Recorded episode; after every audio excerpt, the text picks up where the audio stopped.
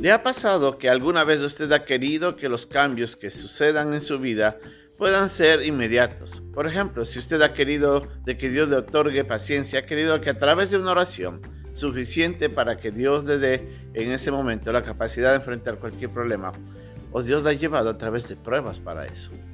¿O qué tal si usted tal vez ha querido crecer en alguna área específica y se da cuenta que toma tiempo y quisiera que las cosas sean más fáciles, más sencillas, o que la tuviéramos como solamente por tronar los dedos? Una oración y ya estuvo y Dios nos cambió. Si fuera la vida cristiana de esa manera, yo creo que muchos de nosotros ya hubiéramos conseguido mucho. Pero lo cierto es que la vida cristiana requiere de esfuerzo para poder conquistar esas áreas en las que tenemos que crecer. En el pasaje de hoy día vamos a ver como un ejemplo claro de esto nos puede a nosotros a reflexionar, a darnos cuenta que es necesario que nosotros tomemos la decisión de crecer aún en medio de las dificultades para alcanzar nuestro potencial a la imagen de Cristo. Esta es nuestra lección de hoy día aquí, en un momento con Dios.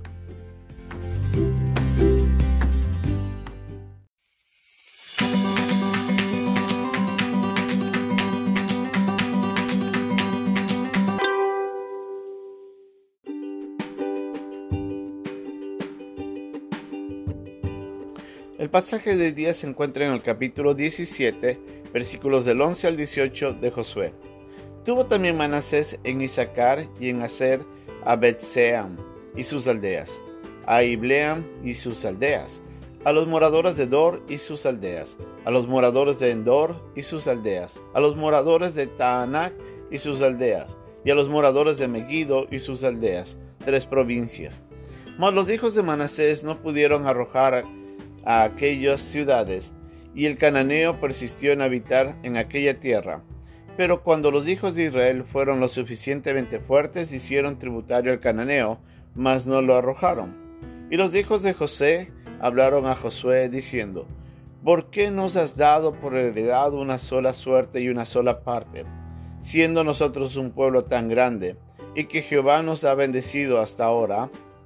Y Josué le respondió, Si sois pueblo tan grande, Subid al bosque y haceos desmontes de allí en la tierra de los fereceos y de los refaitas, ya que en el monte de Efraín es estrecho para vosotros. Y los hijos de José dijeron, no nos bastará a nosotros este monte, y todos los cananeos que habitan en la tierra de la llanura tienen carros cerrados, los que están en Bet Seam y en sus aldeas, y los que están en el valle de Jezreel. Entonces Josué respondió a la casa de José, a Efraín y a Manasés, diciendo, Tú eres gran pueblo, y tienes grande poder. No tendrás una sola parte, sino que aquel monte será tuyo, pues aunque es bosque, tú lo desmontarás y los poseerás hasta sus límites más lejanos, porque tú arrojarás al cananeo, aunque tenga los carros cerrados y aunque sea fuerte.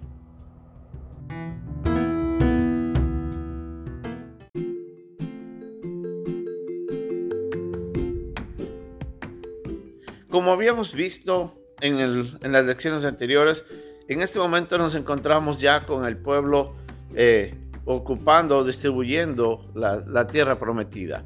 Josué había llamado a todas las tribus que quedaban todavía sin haber recibido sus heredades y les estaba diciendo lo que tenían que ocupar cada uno de ellos.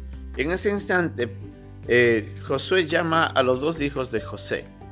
Este hijo, el penúltimo de los hijos de, de Jacob, y el propósito era para poderles otorgar a los descendientes de ellos la heredad que les tenía, correspondía. Como sabemos nosotros en la, historia que vemos antes de esto, en Deuteronomio y en los otros libros de Éxodo, vemos de que Leví, el, grupo de los hijos de Leví, no iban a recibir una heredad física porque en este caso ellos iban a ser los sacerdotes y Dios iba a encargar de ellos. Pero en este caso, para poder distribuir a las doce tribus, Dios, a través de la, de la bendición que Jacob dio a Josué, a José su hijo y a sus dos hijos, a Manasés y a Efraín, Dios les estaba otorgando en ese instante a ellos pues, la, la, posesión de, de, estas tierras. Estas tierras, como vimos, un grupo de ellos, la media tribu de Manasés, la había recibido al oriente del Jordán, junto a, Gad y, a Rubén. Por ahora en cambio nos encontramos al occidente y es ahí donde se encuentran estas dos tribus, los dos hijos o las dos descendientes de José y reciben juntos una gran porción del territorio.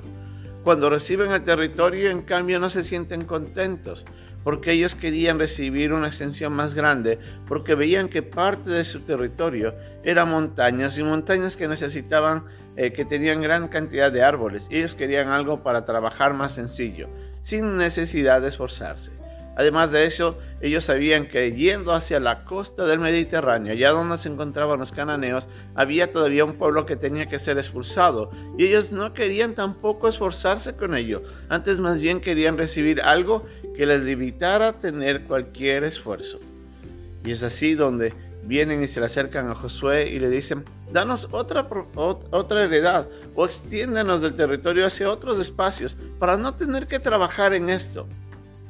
Josué, en vez de apiadarse de esta petición y en vez de ver eh, con, tristeza la manera como ellos, ellos estaban de alguna manera no apreciando lo que estaban recibiendo, les exhorta a que reflexionen y a darse cuenta de que para que ellos puedan tomar posesión de todo lo que ya estaban recibiendo, tenían que esforzarse y que tenían que trabajar tenían que ir y tumbar los árboles y en esas áreas montañosas desarrollar también parte de la agricultura y extenderse en esos lugares para no dejarlos así como estaban.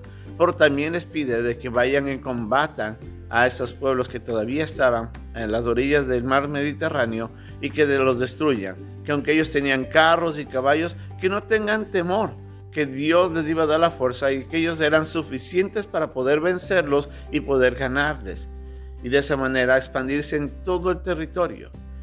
En otras palabras, Josué les estaba diciendo, ustedes pueden y deben extenderse a los límites de todo lo que están recibiendo. Como vemos, nuestra vida espiritual a veces también demanda de nosotros poder tomar esos pasos. Tenemos que extendernos al potencial de todas nuestras áreas. A veces no nos gusta trabajar en ciertos lugares de nuestras vidas. A veces nos falta dominio propio. A veces nos falta trabajar en paciencia. A veces nos falta trabajar también en, el esfuerzo de amar a alguien. Y es así donde nosotros más bien queremos evitar este esfuerzo y tratamos de conseguir las cosas de una manera más sencilla pero Dios quiere que nosotros podamos alcanzar nuestro máximo de lo que somos con ayuda de Él. Y a veces las, dificultades van a venir en medio de eso con el propósito de desarrollar eh, nuestra fortaleza, ayudarnos a crecer, cuando pasamos por las diferentes pruebas, cuando pasamos por, por, por, las áreas difíciles en ese trabajo, en ese crecimiento, nos ayuda a nosotros a mirar que Dios va a estar con nosotros. Podemos ver su obra, podemos ver su misericordia en favor nuestro, su gracia, cómo Él, nos cómo él trabaja, cómo Él nos transforma. Y ahí apreciamos más lo que estamos aprendiendo y recibiendo. Las áreas que vamos creciendo van van haciendo de que nosotros podamos mirar lo hermoso que es eso, pero requiere de esfuerzo. Por eso le animo a que considere, a que no descuide esas áreas que todavía le falta. No mire como algo que es difícil de trabajar y que más bien quiere, quiere evitar ese esfuerzo. Más bien Dios quiere que usted se esfuerce, porque en medio de ello usted va a crecer, usted va a fortalecerse, usted va a poder expandirse. Dios le va a capacitar, Dios le va a ayudar, Dios le va a transformar. Posesione todas las áreas de sus vidas y póngala bajo el señorío de Cristo. Que sea Él el rey en todas esas áreas. Y usted junto a Él alcance, llegue a tener la paciencia que Dios quiere que usted tenga, el amor que usted quiere que usted tenga, que Él quiere que usted desarrolle. Y así en otras áreas y se dará cuenta de que ese esfuerzo tiene un propósito. Dios le va a ayudar, Dios le va a capacitar. Es el tiempo de levantarnos y tomar esas áreas, ponerlos a los pies de Cristo para poderlo honrar a Él en toda nuestra vida. Que Dios le bendiga y hasta pronto.